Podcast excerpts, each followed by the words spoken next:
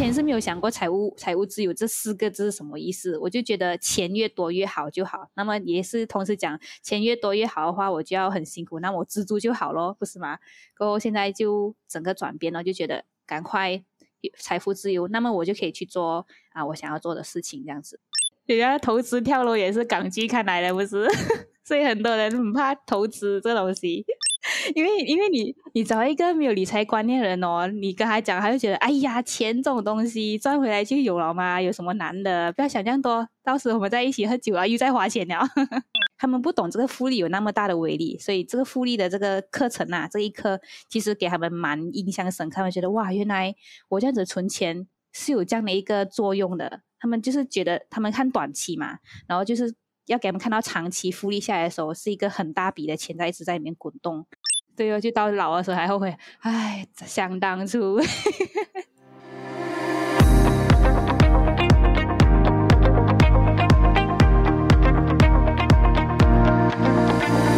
嗨，大家好，我是易贤，欢迎收听九零怎么了？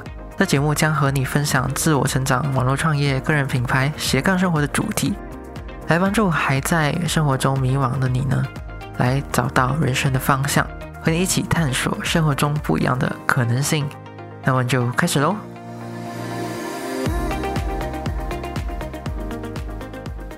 Hello，大家好，我是易贤，欢迎收听九零怎么了第二十一集。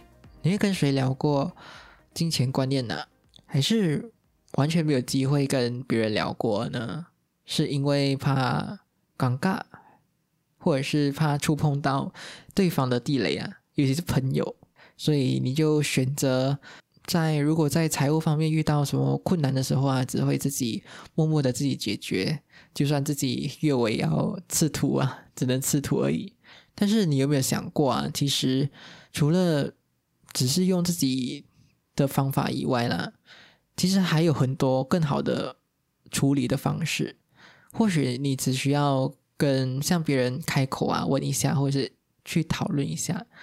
诶，就可以获得诶你意想不到的答案或者是解决方式。不过没关系，今天呢就特别的邀请到 IG 理财创作者珊珊来到我们的节目，跟你一起大聊金钱观念。你可以一边听，看哪一个部分的金钱观念跟你诶有相同之处，或者是哪一个金钱观念是你需要去做改进的。我相信呢，今天的。节目内容呢，会对你来讲，嘿，很有共鸣，也相当有趣，所以呢，我们就来欢迎今天来宾珊珊。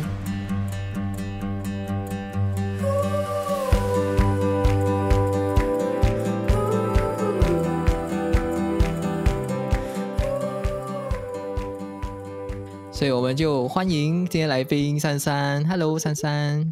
Hello，一贤，大家好，我是珊珊。现在可以跟听众朋友自我介绍一下吗？对，大家好，我是珊珊。呃，我目前是一名小学老师啊，然后也有在经营自己的一个小小 IG，然后 IG 主要讲的就是理财投资的观念哦。嗯，然后我们今天要聊的主题啊，是跟金钱有关系的。我记得我我我频道好像蛮久没有在聊金钱或者是理财相关的事情了啦。嗯，所以就今天就哎，刚刚好又呃邀请到你来。跟我们听众来聊一下金钱观念这个事情啊。好啊，因为我们很少啊，很真平常的话，真的是很少跟人家聊到金钱观念这种东西啊。然后你你觉得我们会在通常我们会在什么时候跟人家聊到金钱观念？嗯，你说的很多，我认同的就是我们真的很少跟人家谈到金钱观念，因为真的就算跟朋友讲到或者跟家人讲到谈论金钱观念的时候，我们都会有点敏感。像我自己讲起的时候啦，我会有一种的负面的情绪，很焦虑，或者甚至会发脾气的那种。然后我们就讲可以谈起的时候，我们很难会谈起，但是我们会从一个人的用钱的态度呢，我们就会看出他们的金钱观念是怎样了。然后像像我跟我朋友啦，我们都工作了快要十年，但是我们都不曾提起说，诶，你的薪水是多少啊？或者是你怎样规划你的金钱啊？你本身的理财投资观念是怎样等等，我们都不会讲，因为真的是不敢去碰触到那个点。但是呃，我很鼓励说，就是我们做父母的可以多跟孩子谈谈我们的金钱观念呐，因为我觉得孩子的金钱观观都是遗传自我们父母的。嗯。嗯，感觉我们跟朋友好像只是 很很难聊到，感觉是怕踩到地雷的感觉，对对，踩到就爆了。所以，所以感觉就是，嗯，我们大多数可能会跟可能交往对象啊，或者是跟父母亲啊、小孩子，才会有稍微去谈到金钱观念这个事情啊。对。哎，你有另外一半吗？嗯，有的。所以你会跟他谈谈论这个这这种事情吗？这个金钱观念，我觉得蛮重要吧，情侣之间。嗯，蛮重要的，因为有时候好像，比如说啊，如果我的另一半很喜欢买这种 Gundam 这种东西，然后我本身又不喜欢，我觉得有什么价值哦这种东西，或者是他本身是一个蛮喜欢玩 game，的他就买了很多游戏的光碟在那边放着。我想这种东西会升值嘛？你讲你会买一个 Lego 会升值，我还可以讲，你这个游戏碟完了过后又放在那边哦，有时候就会一开始会有这样子的小插曲啊，过后就觉得啊没有讲，反正他花自己的钱，他要讲花就讲花这样子哦。就是要尊重对方怎样花钱的一个态度，嗯，然后也不会影响到我们未来的事情。OK，你觉得金钱观念不能踩太远吗？还是还是你会试着去影响他？就只尊重好了。呃，要改变一个人真的是蛮难的，所以呃，现在我也慢慢理解啦。可能他最近也没有在买 CD 光碟的关系吧，所以我就没有再插手那么多。但是呃，我们要买东西之前都会先讨论啊。看 OK 吗？值得吗？这样子，嗯，嗯至少互互相有沟通过这样子啊，对对对，嗯嗯。然后你觉得金钱观念到底是什么东西啊？你认为哈，感觉很模糊的感觉，对一般的人来讲啊，嗯，对对，我认为呃，这个金钱观是由啊三个部分组成的，主要第一个就是呃金钱价值观，就是我们会想说金钱它会带给你什么样的价值，然后第二个部分呢就是致富观。就是我们是如何去获得金钱的，通过什么方法去获得？那因为有些人就又有呃正当的方法嘛，那么有些人可能就不用没有正当的方法去获得这个金钱。那么第三个呢，就是消费观哦，就是很平常，就是我们如何去使用这个金钱。我们就会讲说，呃，我们人只要活着一天，我们就有开销嘛。那么你有开销，你就需要用到钱。所以很长的时候，我们讲谈钱伤感情这句话呢。真的是真的，所以如果我们对金钱的态度不正确的话，这样我们的生活就会受到影响哦。嗯嗯，所以金钱观念还蛮重要的。你你刚才讲了金钱观啊、致富观啊，还有消费观，然后你觉得金钱价值观啊，到底是怎样子的东西？一关于金钱的价值，嗯，可以多解释一下吗？金钱价值观就是它可以带给我们什么价值嘛？就是你可以用那个钱来做什么东西。比如说我自己啦，我觉得我赚越多的钱，我就能够帮助越多的人。然后我甚至我甚至跟我朋友说，以后如果我死了过后，我有财产啊，我不会说把全部都留给我的我的下我的孩子，我会说把一半都捐出去。给需要的团体这样子，因为我觉得这个钱只有用在有意义的事情上面的时候，它会比较有价值。或者说我买一份小礼物送给你的话，我也觉得那份那个钱花的很有价值，这样子哦。嗯，就你认为就是比较利他，就是带给你比较有更加大价值这样子。嗯嗯，然后还有另外一个就致富观呢。致富观又是什么呢？就是说，我们讲君子爱财，取之有道。就是说，我们只如果你要赚钱的话，其实不管用什么方式赚钱都好，只要它是健康的手段。比如说，你你做 podcast 啊，还是你去工作啊，这样子，我们就不要说我要赚钱，然后我就去做一些不正当的生意，然后就去又可以获得很多钱，但是那个是违反我们自己的道德价值观嘛。所以。获得金钱的手段可以很多，但是不要违背我们自己的自己的这个价值观，或者是我们自己的个人观念这样子哦。嗯嗯，然后消费观应该是大多数人比较 熟悉的吧，就是花钱这一方面。然后你之前的金钱观念是怎样子的呢？嗯，我之前的观对金钱的观念就是，我觉得钱。是一个非常不重要的东西，就像一张废纸这样子，就是它是身外物啊。因为那时候我不懂钱可以如何创造价值嘛，啊，对我对我来说就是我要买东西的时候可以买到它，然后我要吃东西的时候就需要用到它。所以那时候我做人呢是很知足、很知足的，然后知足到我是没有完全没有上进心的那种啊。我就觉得日子这样子稳稳当当过就好，因为再加上我自己是公务员嘛，公务员他们就是说是铁饭碗，所以是完全就是这种。很平稳的心态，然后呢，也完全没有想说要赚更多。我我就会觉得说，呃，人活着钱够用就好，不求多，就是不要让自己陷入负债就好了。然后这样子，我的财务就是健康的。过后我也看到我们很多新闻报道，不是，呃，你的钱一多，你的财一多。然后就会有人打劫啊、绑架啊这种事情发生，所以你家里要放 CCTV 啦，你要请保镖啦，我就会觉得说，这么人家这样多钱呢，够用就好了，不是？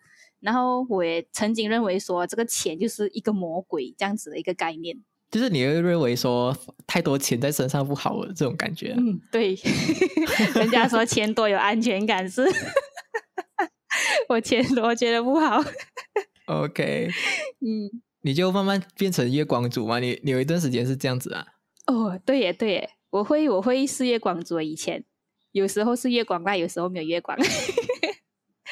OK，是怎样子的状况呢，就是可以多聊一下。有存到钱，就是说好像我我的是呃先，我以前是先花钱，然后再存钱，就是我先花完我全部要还的保险啊、公车期啊、吃喝玩乐啊，剩下的可能一两百块我就存下来哦。但是如果下个月我花超过了，我会把这一两百块拿回来用，我不会想说，哎，我这个月已经没有 budget 了，我就不能再用。我没有想那么多，我只是想说，哎，我的 FD 里面有钱，我可以把它 unlock，然后拿出来，这样子拿来花。OK，就之前存了的，然后然后看到银行有钱，然后就哎还不够花完，就拿出来花这样子。对对对，没有想过未来，完全。OK。就是你有一个观念，就是呃，铁饭碗啊，然后嗯，知足享乐，就是享受当下这种东西啊。对对，你是享享乐享乐族啊。对，有那种让人说知足常乐有没有？但是我已经把那个知足常乐用在错的地方。嗯，然后你是长达多少时间哦？你这种这种状况？这种状况，看一下，嗯。开始工作，因为我真正开始这样子有转变的时候，就是去年嘛，所以呃，我是去年 MCO 开始才觉得说，哇，不能，我一定要好好来理财，来管我的钱财，所以嗯，应该有二十多年，因为我大学的时候，对，二十多年，我大学的时候，我的朋友已经，因为我们读私训有给呃津贴的嘛，那时候，然后我在槟城读，就有七百多块，没有记错的话。然后我的朋友，可以那时候的时候就存了十千块。我们读五年半嘛，他就存了十千。我一个人，我的一分钱都没有存到。所以，如果我想好好理财的话，我应该是有一桶金这样子了。所以，应该有二十多年吧，这样的生活。哦，二十多年了。然后你你去年才开始开始开窍？对，才开窍。MCO 啊，呃，什么打击或者是什么压力嘛，才让人意识到，一忽然间要要来理财。因为呃，我爸爸本来是有工作嘛，虽然他很老啦，他现在也是六十多岁，妈妈就很早就退休了嘛。那我爸爸没有工作的时候，就家里的开销负担就落在我们三姐妹身上啊。然后还没有开销，我爸爸也是一个没有什么存款的人。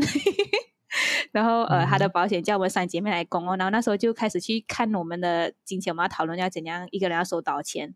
所以说来其实要给家用，要给这个又给家里的土地税啊、电费啊、水费，其实蛮一笔钱，就觉得说不能，我钱不够用啊，真的要好好理财。然后我也觉得说，我不想老的时候还要靠我的孩子来养我啊。就像我爸爸妈妈现在这情况啊，不是说我不要养他们呐，我就是说不想我的孩子负担我的生活，我想要自己。有钱自己花这样子，他可以用他的钱去做他的退休规划咯。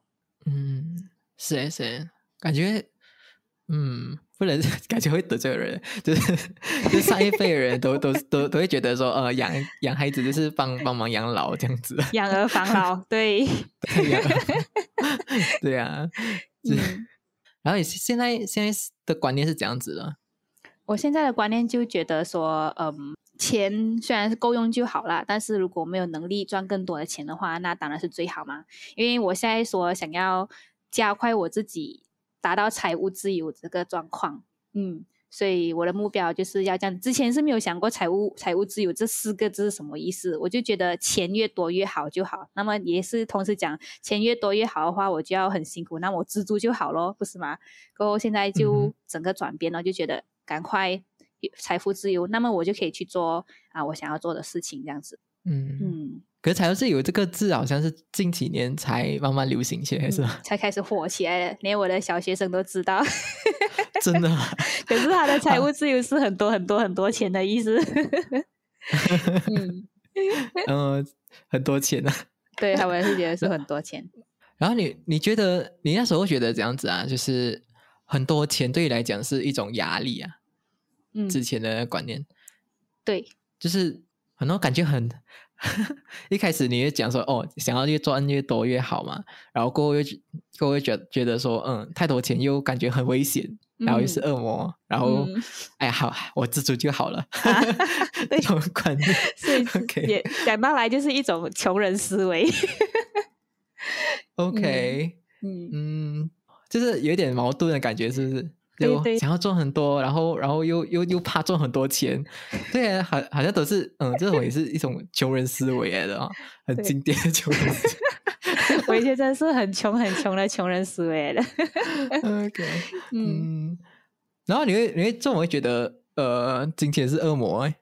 我会觉得金钱是恶魔，啊然后因为有一句话就是很出名嘛，就是钱能使鬼推磨，我相信我们都不陌生哦。因为我就觉得说，每个人都会说，只要钱能解决的问题，那个就不是一个问题，不管那个问题是好的还是不好的，它都能够解决的。然后呃，再加上刚刚我所说的媒体啊、戏剧啊的等等的影响，我就觉得说，这个金钱它真的是可以扭曲我们人的价值观，然后然后我们就慢慢的变成人的这个奴隶。然后让我们自己人哦，情愿去做那个赚钱的机器啊，就是为了钱而这样子一直赚赚赚赚没有停，就陷入这个老鼠圈里面哦。呃，这些其实都是在我们生活中很常见的例子啊。但是呃，慢慢长大过后，我就觉得说，金钱它也不是魔鬼，呃，它是魔鬼还是天使，其实都是我们人给予它的这个金钱价值，在于我们是怎样看待它，我们的心态，我们的思维。所以金钱没有错，它是中性的。嗯。嗯，还是一种工具吧啦。对，还是一个工具。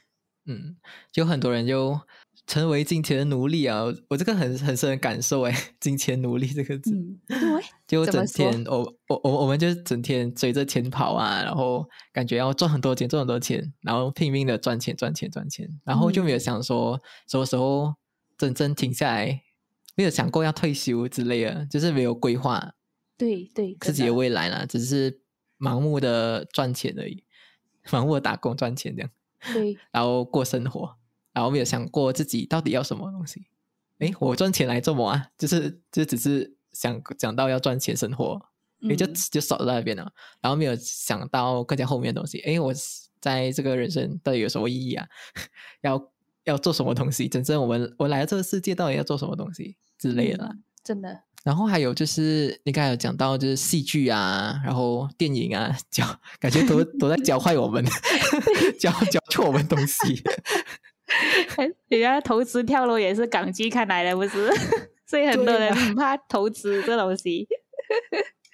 是哎，可是那个很经典哎。对呀对，真的真的。我记什么名谣？哎，那个叫什么名啊？那个投资好像很久很久，我小时候就是看到好像这么有一个戏，然后。一直一直买港港剧嘛，就是在里面一直讲说要买买货啊，买货啊，然后过过这种不懂这种他们很伤心，然后几个兄弟吧，加爸爸在一个个这样跳下去，然后到现在都是很深刻哎，那个那个电影都是那个戏剧的是害害害害死很多人，所以你之前也是不敢投资啊，是吗？对啊，都会有一种恐惧啊，会不会会不会？到这样子啊，对啊，投资，嗯，我是到了很久吧，就是呃都不敢投资啊。人家讲，可是我我觉得我幸好啦，就大学的时候我没有碰碰到投资，因为我觉得那时候如果碰投资的话，就好像呃，现在大学，当然很多上学生都是整天玩那些快的，就是短线的，就是好像 forex 啊，或是玩 bitcoin 啊这种之类的，就是太短线了。如果我那时候进去的话，应该也是跟着他们推钱呐。对对，很多是这样，真的。对啊，我到现在还是有听到啊，就是呃一些我之前的朋友啦，现在还是大学生啊，都还还是在这里，还是在玩短线的东西。嗯嗯，所以我就没有说什么，就看看着他们玩这样子而已。他们他玩过，然后呃想说哦长期会比较好的话，再来找我吧。是哦，对，给他们去装一下墙，他们知道看自己要什么咯，去 try 一 try 也是好啦。时候要 try 过才知道。可是我听有很多人啊，就是呃短线都是输了钱才才跟我讲的都是输钱的。真的，真的，真的，好像好像蛮少真正有赚钱的，有赚也是赚一点这样子啊。嗯嗯，对他们来，对他们也是有讲说蛮压力的。嗯，因为就蛮 stress，顶盘错过那个时机哦。嗯，对啊，就要看时机啊，然后又要听很多消息，真的，嗯，会怀疑人生。对对，然后你你是看看过哪一些影响你的戏剧啊，或者是电影吗？影响你的金钱观的，想我金钱那个港剧，可是我不记得它是什么啊。就是 香港剧很多都是讲这种投资，或者讲到金钱，然后就被绑架。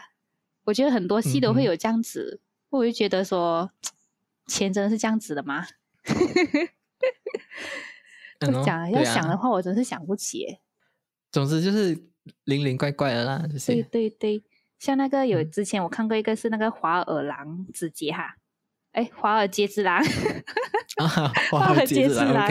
我看的时候，呃，那不过那时已经是有理财观念了啦。我在想，如果我没有理财观念，我看那剧的话，我会觉得说，有钱对于有钱人来说，就是来过这种放荡、放纵性欲或者是情欲的，或者是一些物质上的一个物品啊。就有钱，你什么都能做这样子。嗯嗯嗯。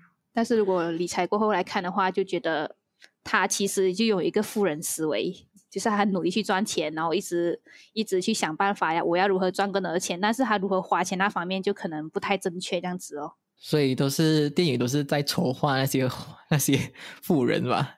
对，真的。因为我们大多数人都是比较喜欢看这种 这种比较戏剧戏剧化的东西嘛，就我比较会被吸引。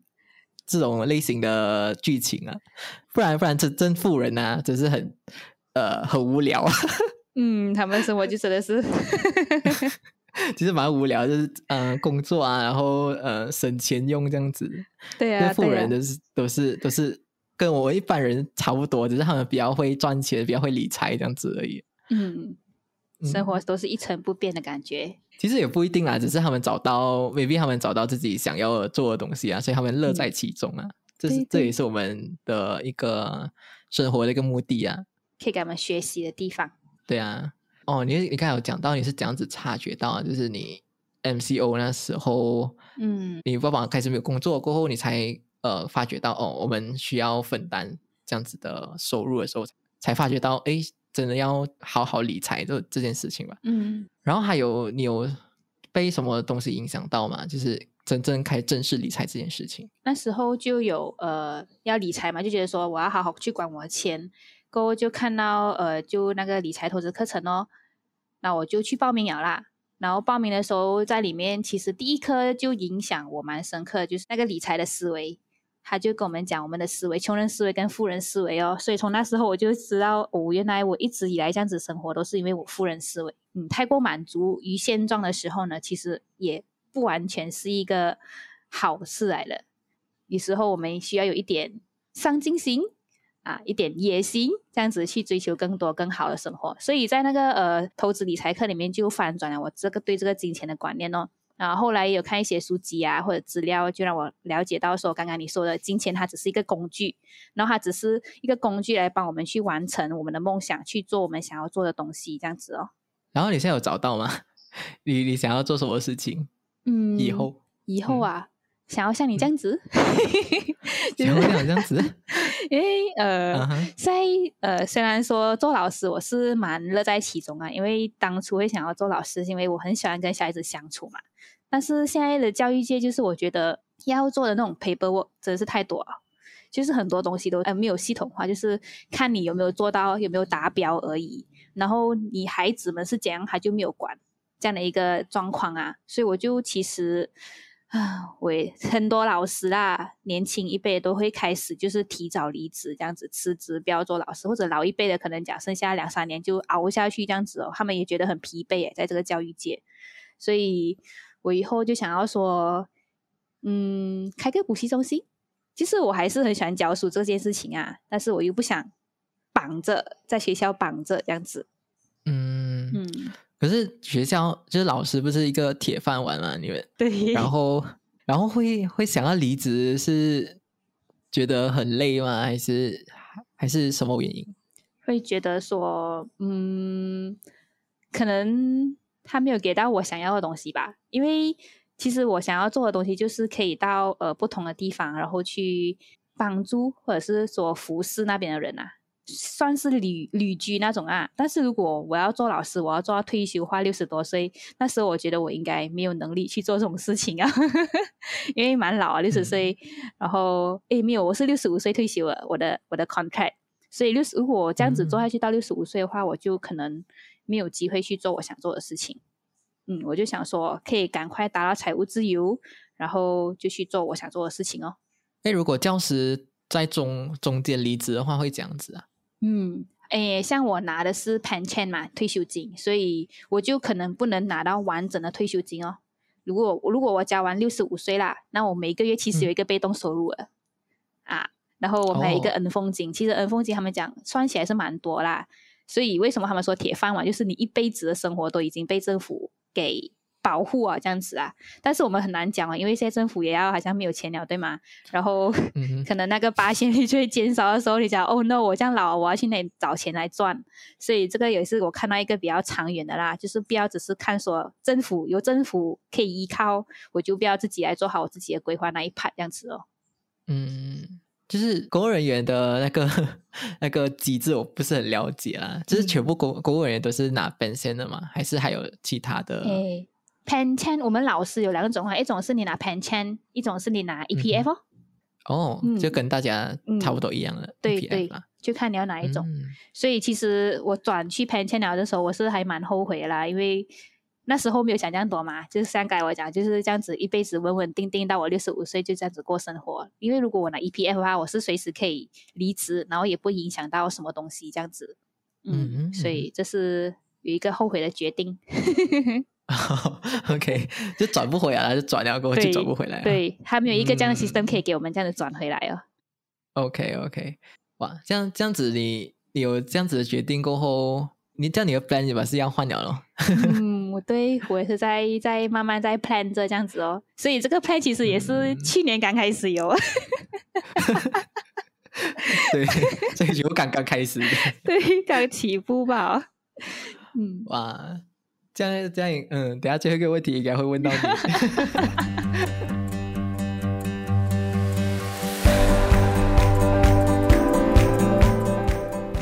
小广告时间，如果你想知道如何开始自己的个人品牌、Podcast 或者是部落格的话，现在我会推出一对一的咨询来解答你的问题，名额跟时间都有限。如果你对这个一对一咨询有兴趣的话，可以在资讯栏里面找到预约的连结。那么我们到时见喽！最后，如果你还没有订阅这个节目的话，现在就停下来，花三秒钟的时间来订阅这个节目，这样才不会错过下一集的通知喽。广告结束，我们回到节目里喽。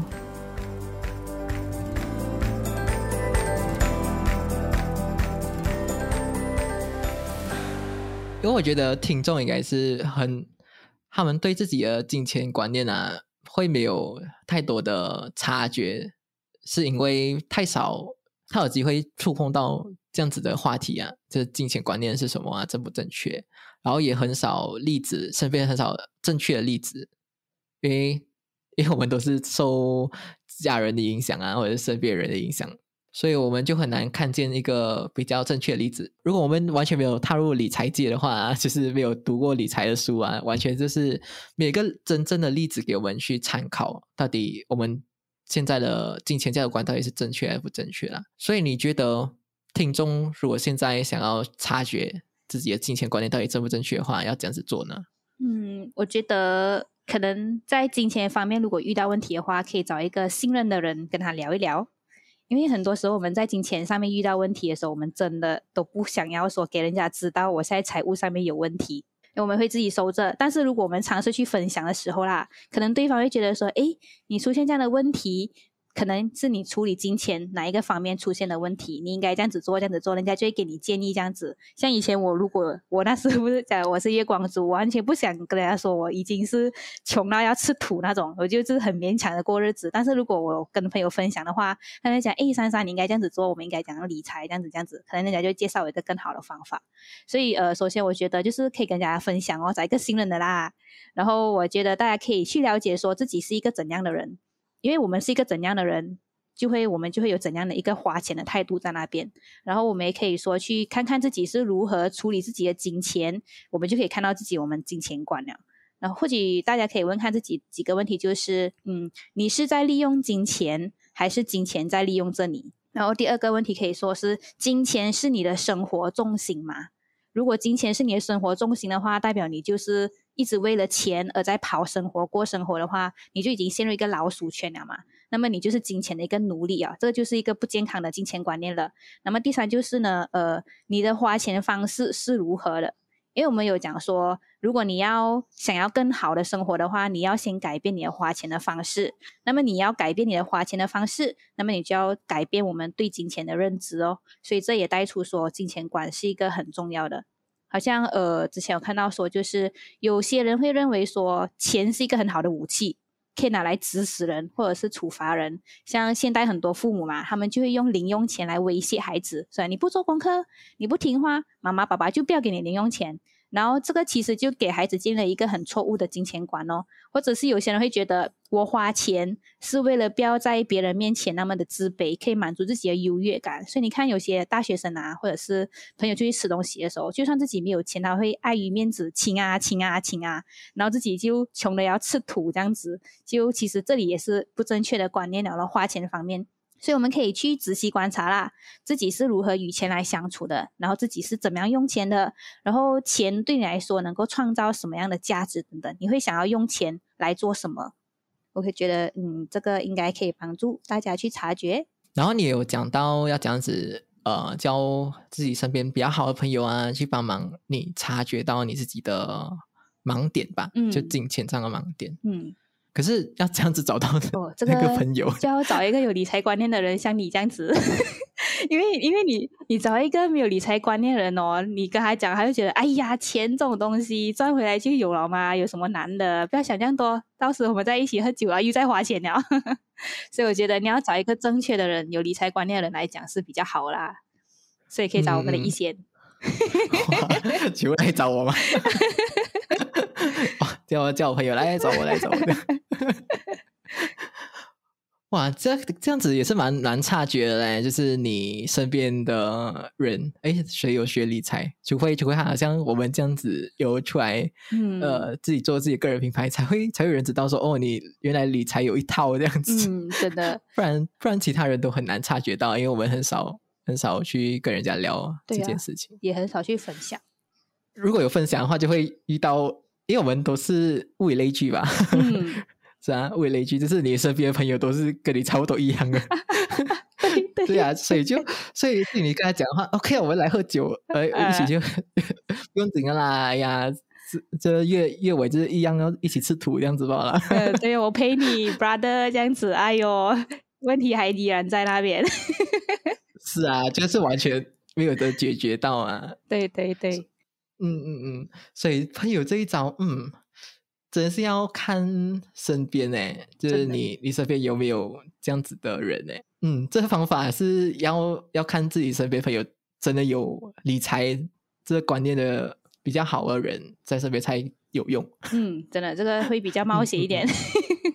对，真的会比较冒险，不然你你分享了过后，哪知道嗯没有什么帮助到，反而反而把你拉回来，给你 power 一点，来，我继续过这样的生活，有喽。对，有喽有喽。对，这个有喽，这 slogan 也是害死不少人的呀。嗯，哦，真的哎。对呀，全部给他扭曲啊，他的意思。嗯，对哎。我觉得不应该，不应该，就是放在金钱观念这一番，就教错人很多东西。对，嗯，所以我们另外一个另一种方法有什么呢？就自己自己上课嘛，就开始很多只能自救啊，就大多数然后自己真正踏出第一步，然后去看看一些理财的 blog 啊、文章啊，影片啊，这些免费的东西都对对我一开始来讲都是蛮有帮助的嘞。嗯，对，要敞开心去，因为有些人就是不想要正视去面对自己所现啊所面对的问题啊，然后就是一直逃避、逃避、逃避。但是好像我自己，如果我自己肯早一点去正视我自己问题的话，可能会早一点上到课程，然后就可能早一点开始理财，就不会到拖到现在这样迟啊才开始做。所以真的要看自己面对什么问题，然后自己想不想去改变哦。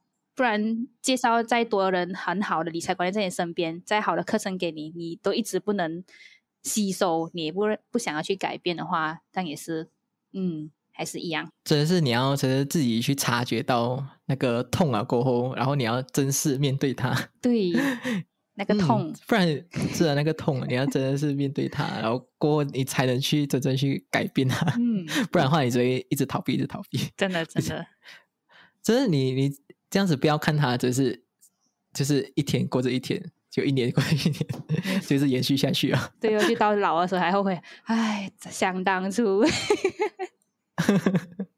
对呀，对呀，就这样子啊。然后你可以给听众三个正确的金钱观念啊，给给听众做一下参考啊。嗯，三个啊，我自己有三个，就是呃，第一个是我会跟我自己说啦，我是金钱的管家，因为其实我们听到外面很多人说我们要做金钱的主人，可因为主人的意思就是我爱怎么用就怎么用嘛，因为金钱是我的，但是我会觉得说我是金钱的主人呢，是因为我觉得我在这个世界上啦，我们在这个世界上所拥有的东西啦，其实不完全是我们的。我们只是寄居在这个世界上嘛，因为总有一天我们都是要离开的嘛。然后这些东西我们也带不走了，所以我们就要做一个好管家，然后好好管理这个金钱，然后让它能够在这个社会啊，或者在这个世界能够发挥到最大的价值哦。所以这个是呃第一个就是我们是金钱的管家，嗯，然后就是第二个就是呃有钱不代表你拥有财富，因为财富它其实不是用钱的量来衡量的，而是那笔钱能够让你活多久。那之前呃，之前不忘记几年前就有看到一个报道，就是我们都会觉得说 Michael Jackson 他很有钱，对不对？然后其实啦，我和一贤呐，还有你们所有听众啦，都比他有财富啊。为什么这么说？因为 Michael Jackson 他虽然生前的时候他赚很多很多的钱，但是他离开的时候啊，他的遗产哦，所留下的遗产都不能去还清他所那笔债务。所以他留下的不是遗产，而是一呃负债累累。所以说，就算天今天给我们能力去赚很多的钱，但是我们却不懂得知足啊，或者是感恩，甚至我们去放纵我们的欲望去做我们想要做的事情的话，那么我们的生活，我们其实并不是一个很富足的人，因为钱就是被我们花光啊，它不能让你活得更久嘛。然后呃，第三点就是。金钱只有在流动起来的时候才能够发挥它的价值，所以这里讲的就是我们花钱的态度哦。然后，因为现在呃理财这个理财风一下子吹起来嘛，很多人想要理财呀、投资啊，那么他们就会觉得说，我要为了理财来省钱，我要为了以后的生活来省钱。然后，其实这样子，如果他们没一个好的观念的话，他们就会变成一个守财奴，一直收收收收、存存存存这样子。其实他们不是在理财哦，就是一个守财一个动作。然后他们反而会开始斤斤计较啊，不舍得花钱，讲到钱要请吃，你自己没有钱咩？这样子，所以虽然我们说节俭是美德，但是该花的钱我们还是必须要花的。那么如果你有很多钱的话，但是你却不懂得让那个钱来发挥生命的意义哦，那么我们就是有一句话说，你穷得只剩下钱嘛了。所以我们必须要懂得花钱，那个钱在这个社会这个世界流动起来，才能发挥它的价值哦。哇，最后一个就是。很多人只是会省钱啊，嗯。就把钱存起来，然后放在定存 $，OK，、嗯。然后就就完了，就很怕呃去投资之类的吧。对对对，讲到投资，嗯讲到投资就觉得呃，投资好像很风险很高的东西，然后哎，好像就会在聊到我们港剧的东西。对对 对投资投资就就会一就会联直接联想到跳楼啊。嗯，好像投资等于跳楼这样子，谈恋爱等于跳楼。嘿对啊，就哇，真是影响太深了这个东西。嗯然后嗯，就很多人这样会会有这样子的观念啊。可是现在有一个有一种比较新的观念，就是 fire 啊，fire 族啊，嗯你有你有听过吗？有有 fire，就我应该是下下个星期吧，会会邀请到 会邀请来来宾。哦，对啊，就是还还在使用这种 fire 的方法啦。嗯，你感觉它还是也是去年才开始的嘞，就都是 MCO，我觉得 MCO 哇，真是改变了很多人理财观念呢。真的，真的，真的，就很多人就被这个疫情啊，都很多人收入有影响过，才真正的发觉到哦，原来他之前的这个理财观念都有问题。嗯嗯，所以都纷纷的想要改变啊，所以才会。拉起这个理财的风气啊，我觉得对，真的是一个好事。我觉得是一个好事。是啊，是啊，是一个好事来的，好事来的。然后就是这 fire 啊，就是有教到他们，就是呃，现在省的钱可以多去拿去投资。嗯。然后，因为你的存钱率越高的话，你财富自由的速度就越快了。嗯嗯，对，就是就有教到这个观念了。所以很多时候，我们现在的普通人啊，就是上班族啊，这些，就是你不需要很会投资啦，你只是需要提高你的储蓄率，然后就把这些钱去投资在一些呃你比较有信心的市场啊，就是大盘啊这种 ETF 啊，嗯，这些基金吧，就就可以很稳定的这样子慢慢存。虽然它拿的时间比较长，可是你如果这样子持续的做下去的话，就会就会达到你的自己的财富的数字，然后就提高税收啊。嗯，真的不要小看这个复利的威力，真的复利啊很可怕。对，很像那个理财课里面很多学生就是这个复利，他们不懂这个复利有那么大的威力，所以这个复利的这个课程啊，这一课其实给他们蛮印象深刻，他们觉得哇，原来我这样子存钱。是有这样的一个作用的，他们就是觉得他们看短期嘛，然后就是要给他们看到长期复利下来的时候，是一个很大笔的钱在一直在里面滚动，这样子哦。讲到复利，很很少人会有直接 picture 到一个一个形状啊。嗯，因为很没有听过复利的人呢，就是完全不懂，哎，它的威力是这样子的，它的 graph 是这样子。对，真的。对啊，然后我我第一次遇到复利的时候是在我班上吧。就我大学班有哎有教到 compound interest 的东西，然后第一次看到哇，呃，复利的威力这样这样强啊！只要投资这样子，然后几 percent 就五 percent 就好了。嗯，然后你在二十年后、三十年后，你又看到那个那 graph 是直接是往上飙，好像好像做 rocket 这样子，这样子飞。真的真的。后面的时候，对啊。然后很多人都是只是看到前面那那五年啊、三三年、两年这样子，嗯，哎，就看到哎，这么好像没有什么动静这样子，只是幅度。稍微的提升一点点这样子，对，然后觉得嗯，好像没有什么利，然后就离开啊，就离开，就觉得啊，这投资骗人的啦，真的，真的会有这样的事情，所以就很少人就真的坚持到最后啦，就像巴菲特这样子，很少人有耐心投资到。最后，投资真的是需要耐心跟坚持。我就先先问你最后一个问题了。问题？该你讲的。对啊，对啊，最后讲了，就是你会跟曾经迷惘的自己说一句话的话，你会敢讲吗？呃，曾经迷惘的自己啊，其实最近也是蛮迷惘的。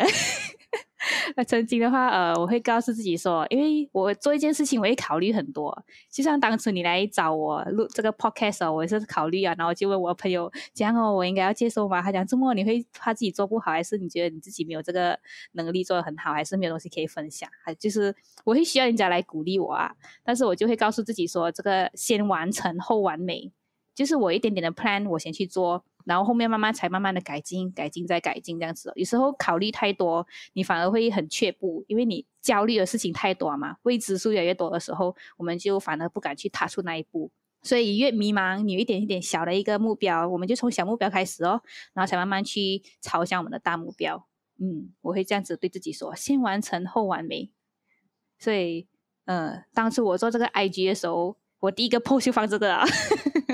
因为这个是啊，这个是影响我蛮大的一句话啦。这句话我也是蛮喜欢的。对呀，写完之后蛮美的。我也是受到这个蛮大启发，在做自己的这个 blog 啊，或者是个人品牌这方面啊。对，真的就是先做就对啊，然后 不要想太多啊，不要想太多，人很会想，女人更会想。哦，对。哎，然后然后讲回来，就是哎，你迷茫的期期间，你是遇到什么事情迷茫啊？好像我在经营这个 IG 啦。我就会觉得说，我到底经营这个 IG，到底我的目的是什么？那到底然后这个东西可以给到人家什么样的价值？给人家价值，然后嘞，就是我一直还很想要去剖后面我的自己做这东西的原因是什么？嗯，有时候剖到一半的时候，就讲，诶，是这样子吗？又开始迷惘啊，这个真的是我要了吗？那所以就一直都遇到瓶颈的时候，就会开始这样子的想法，然后就快点回到来这里说，再重新开始计划过，然后就再慢慢一步一步走向那边去，就会沉静一下自己，安静下来，再想回去，到底我为什么找回自己的初心？对对，找回自己的初心。就想要为什么要开这个 IG 账号的那个初心啊？嗯，真的。找回自己的初心。所以，如果听众要找你的话，可以去哪里找你？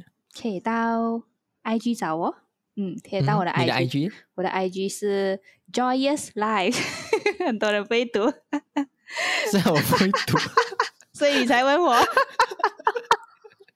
不起啦，那个那个链接我会放在放在资讯栏下面。OK。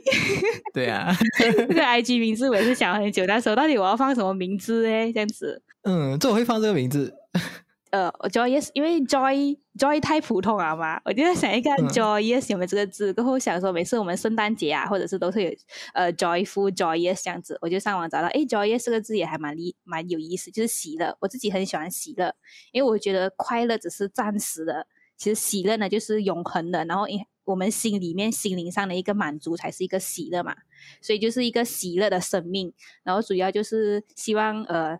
在我的这个 IG 这个平台，能够教导给大家更多，就是如何在财务上面有喜乐、永恒的喜乐这样子哦。就是我们的财务是有希望的，嗯，不要说就是遇到财务的困难的时候，你就觉得说这个世界已经末日了。其实还有希望去翻转你现在的这个情况哦，只要好好学理财这样子。嗯，哇，真的蛮好的。所以就非常开心，非常开心邀请到珊珊来到我们节目，然后我们就跟观众说拜拜喽，拜拜，谢谢一贤。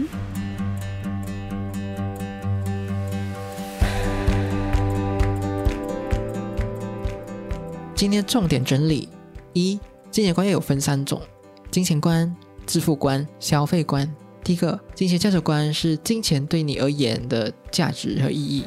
它可以创造出怎样的价值？例如，你希望利用金钱去帮助更多的人，或者使用金钱利他，对于你来说是一件非常有意义的事情。第二种致富观就是你赚钱的方式。我觉得除了用这套方式来赚钱，还有呢，就是打破打工的思维，学会 ESBI 象限。除了当一个受佣者，你也可以当自雇者，或者是建立自己的生意。还成为一名投资者，这也是属于自负观的一种。然后第三，消费观，消费观就是你花钱的方式。很多人可能会不小心陷入卡债，然后不良的消费习惯呢，也很可能就会导致你入不敷出，然后欠下一堆的债务。二，钱真的是魔鬼吗？其实钱不属于魔鬼或者是天使。它只是一种工具，钱呢完全可以取决于使用它的人怎么去使用来决定。你赋予它多少价值，它就会创造出多少的价值。如果你惧怕钱，钱就是魔鬼；如果你喜欢钱，钱就是你的好朋友，然后它还会吸引更多的钱过来。三，如果去察觉自己的金钱观念到底正不正确呢？你可以去找一个心仪的人来一起聊聊关于金钱观念的事情，然后，但是呢，你最好还是去找一些已经有理财观念的人一起聊聊，不然呢，反而会嗯本末倒置。或者是你需要了解自己是怎样的人，可以透过观察自己的消费习惯，或者你也可以问问自己这些问题：你是在利用金钱，还是金钱在利用你呢？金钱是你的生活重心吗？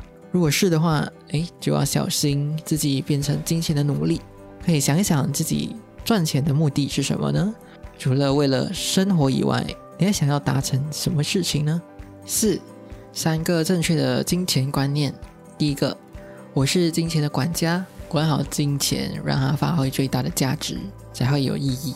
第二，有钱不代表你拥有财富，财富不是用钱的数量来衡量的。如果你不懂得知足感恩，你其实不会感到富足。第三，金钱只有在流动起来，才能发挥它的价值。不要为了理财而省钱，因为你只会变成守财奴，而不是在理财。应该花的钱也是必须要花的。如果你有很多钱，但是却不知道要如何让钱发挥它的意义的话，诶，那么你也是穷的只剩下钱而已。好了，今天的节目就到这里啦。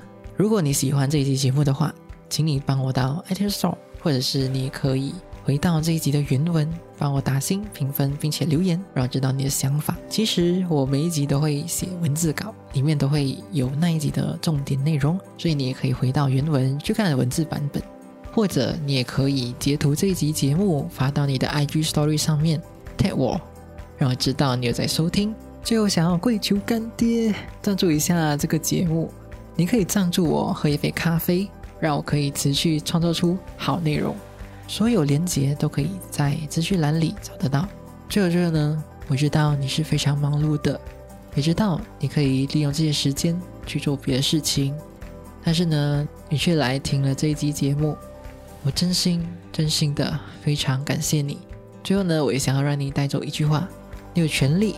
也有能力去过你热爱的生活。